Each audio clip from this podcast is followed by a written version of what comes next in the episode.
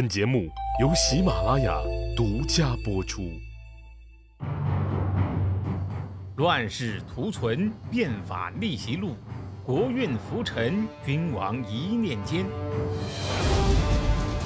看两千五百年前的战国乱世，各国如何解锁强国路。张仪准备怎么拆散六国联盟呢？他的第一个目标是魏国。魏国呀，地处七雄版图的核心地带，从地理位置上来说呢，魏国是合纵的枢纽。如果能把魏国拉到秦国的阵营里来，等于呢，在一个人的胸腹部位插进去一根木桩啊！合纵各国，那就是首尾不能相顾，这个就很要命了。但是魏国也不是省油的灯啊。岂是你秦国让反水就反水的？毕竟啊，跟其他国家的战斗友情 还在嘛。但是没事儿，张仪有办法。他的办法就是胡萝卜加大棒。哎，秦惠王啊，十年，公子华和张仪出兵魏国，拿下了濮阳。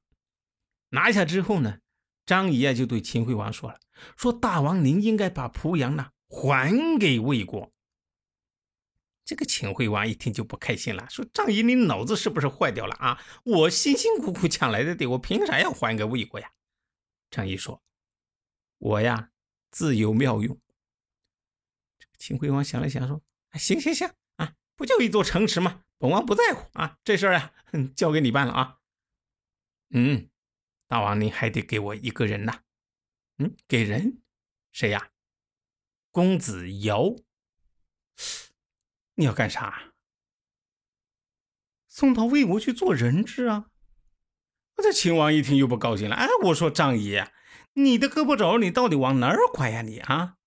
张仪说了：“哎，我当然是往大王您这边拐呀。”秦王就想了：“哎，反正我自己儿子多，也不差这一个。”说：“哎，行行行行行行，我答应你啊。”于是呀。张仪来到魏国，对魏惠王就说了：“说我们大王啊，为了秦魏两国的传统友谊，特地呢把濮阳还给魏国。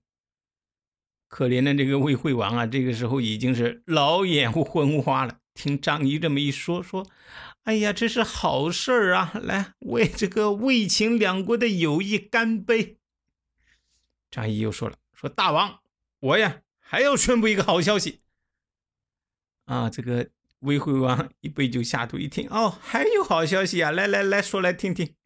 张仪就说了：“说我们大王啊，为了能让两国的传统友谊更上一层楼啊，加强两国的友好交往，特地呢派公子瑶来魏国作为友好使节，以显示我们秦国的诚意呀！哎呀，欢迎欢迎，热烈欢迎啊啊！”啊，让我们为了秦魏两国友好的明天再次干杯！嗯，这个又干完一杯之后，这个张仪啊又开口了啊，说：“大王啊，您看我们两国关系现在这么好，有句话我不知道当讲不当讲啊。”哎呦，两国都是朋友嘛，张先生您客气啥？有话尽管说。两国交好，贵在礼尚往来呀。大王，您看秦国对魏国这么好，您也得有所表示才是呀。魏惠王一听，哦，有点明白过来了。可是这个时候你已经不能拒绝了呀。你要是拒绝，那不光是拒绝了和平友好关系，搞不好啊，人家还会继续来揍你。到时候可就不是一个濮阳能喂得饱的啦。于是呀。魏国就拿出了上郡和少梁两个地方，赠送给秦国，以示友好。这头这秦惠王一看，哟呵，张仪这小子，嗯，会办事儿，也能成事儿。于是呀，就让他做了国相。又过了两年，张仪呀，想让魏国彻底的脱离合纵国的阵营啊，就让。秦王派他到魏国去，想让他担任这个魏国的国相，着力打造秦魏统一战线。张仪呢，到了魏国，如愿做了魏国的国相。但是呢，当他劝魏惠王再接再厉，推动秦魏友好关系更上一层楼的时候，魏惠王啊，早知道他心里面卖的什么葫芦了，是死活不答应。心想：我已经吃了一次亏了，我怎么可能再吃你一次亏的？张仪啊，在魏国一劝就是四年，直到魏惠王死了，也没答应他。等魏襄王即位，张仪啊接着劝，但是呢，魏襄王也不答应。张仪的这根舌头啊就使不上劲儿了啊！当然他不能把舌头割了呀。张仪就想，既然胡萝卜不行，那就只有上大棒了。于是呢，张仪悄悄通报秦王：“来来来来，赶紧派军队来打啊！把这个没牙的魏老虎揍得生活不能自理才好。”秦惠文王接到张仪的通报，二话不说呀，啊，就把军队派过来了。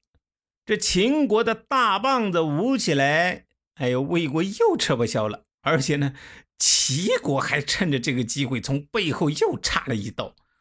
啊，为了起到最大的这个震慑效果呢，秦国还狠狠地揍了韩国，一下子呢就斩了韩军八万首级啊！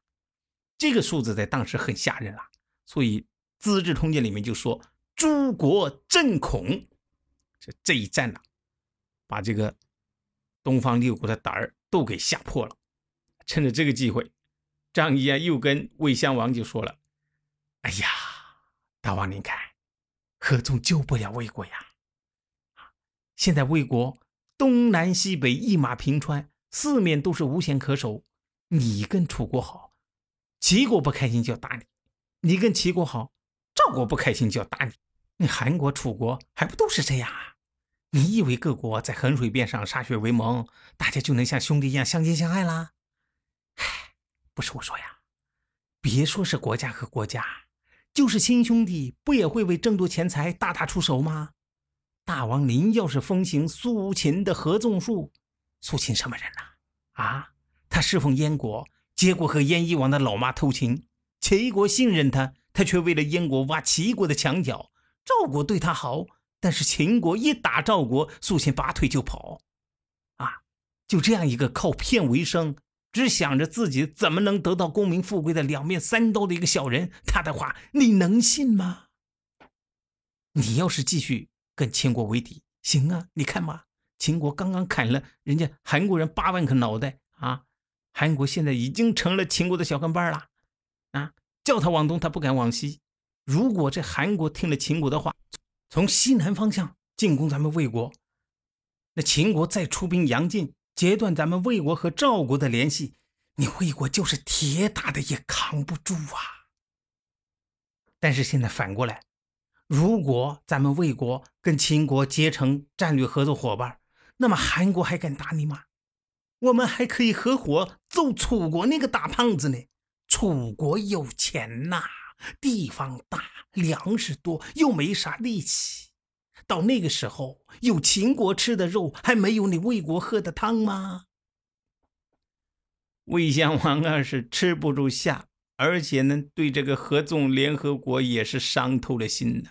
什么衡水之盟啊，五国共共之，这都是骗子啊！事到临头，都是个人各扫门前雪呀。怂了，答应张仪和秦国交好。先生，本王知道错了。您之前那是秦国的国相，现在呀，麻烦您回去替我呀，在秦王面前说几句好话。我们魏国呀，愿意和秦国成为战略合作伙伴。